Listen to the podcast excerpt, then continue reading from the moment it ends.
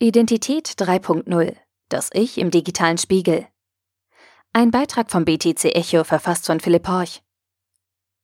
Wir begeben uns auf die Reise zur Persönlichkeit.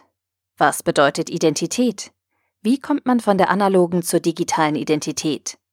Auf dem Weg dorthin beleuchten wir historische Konzepte von Identität, bis wir beim Thema Digitalidentität und Blockchain ankommen und uns fragen können, wer und wie werden wir sein? Heute Identität 3.0. Das Ich im digitalen Spiegel. Nach großen historischen Sprüngen befinden wir uns plötzlich in der nahen Vergangenheit und schon beinahe in der Gegenwart. Nachdem wir geklärt haben, dass Identität schon lange nicht mehr als etwas Identisches, sondern vielmehr als etwas Zersplittertes angesehen wird, geht die Spurensuche nach diesem ungreifbaren Konstrukt weiter. Wagen wir uns also in die unendlichen Weiten des Netzes und suchen dort nach den Fetzen der Identität. Gerade in Bezug auf die in Teil 2 erläuterte Dezentralität bietet das Internet vielfältige Möglichkeiten zur Zersplitterung.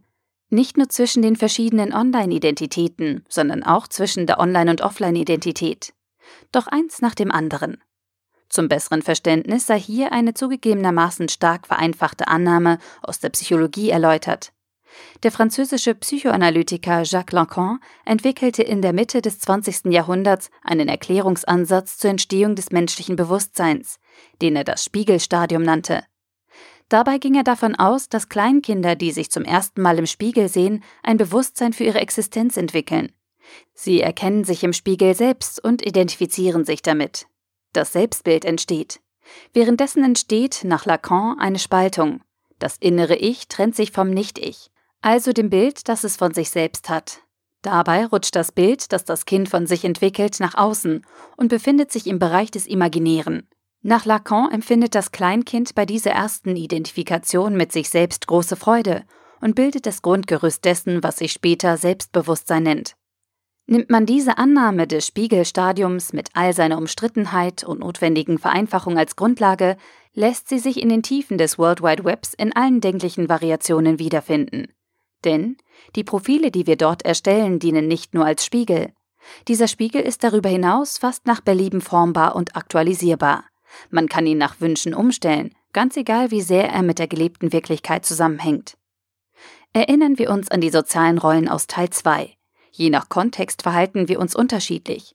Ob im Umkreis der Familie, bei Freunden oder auf Arbeit. In jedem Umfeld spielen wir ein anderes Theater. Genauso verhält es sich letztlich im Netz. Der Großteil der Menschen verwendet wohl nach wie vor Facebook, um seinen großzügig umrissenen Freundeskreis ungefragt über seine Meinung, Urlaubsfotos oder die neueste Trennung zu informieren. Für schnelle Nachrichten verwendet man Snapchat, WhatsApp oder Telegram. Für den visuellen Anspruch sorgt man auf Instagram. Will man seinen ICO effektiv pushen, präsentiert man sich möglichst seriös auf LinkedIn, während man auf Tinder nach der Liebe seines Lebens sucht. Dabei gestaltet man sein jeweiliges Profil dem jeweiligen Kontext so angemessen wie möglich, ohne dabei zwingend darauf zu achten, ob alles echt ist. Man gestaltet sein digitales Selbstbild, ganz nach Belieben. Zurück zu Lacan. Das Internet dient in all den gegebenen Beispielen als Vermittler für den digitalen Spiegel. Mit den jeweiligen Apps und oder sozialen Netzwerken baut man sich ein Abbild, das mehr oder weniger mit der Person vor dem Spiegel übereinstimmt. Spinnt man das Ganze mit den vorliegenden Annahmen weiter, kann das auch gefährlich werden. Kommt es nämlich zu einem allzu hohen Ungleichgewicht zwischen imaginärem Selbstbild und Person vor dem Spiegel, kann es zu psychischen Dispositionen kommen. Doch das führt an dieser Stelle zu weit. Eins steht fest. Das Reich des Digitalen dient all denen, die es nutzen, auf die eine oder andere Weise als Spiegel. Auf sozialen Medien, durch Apps und allen voran mit den mobilen Endgeräten können wir vielfältige Bilder unserer selbst entwerfen, denen wir bisweilen hinterherrennen. Dass wir dabei täglich bares Geld in Form von Daten verschenken, erläutern wir im kommenden Teil 4. Der Artikel wurde gesprochen von Priya, Vorleserin bei Narando.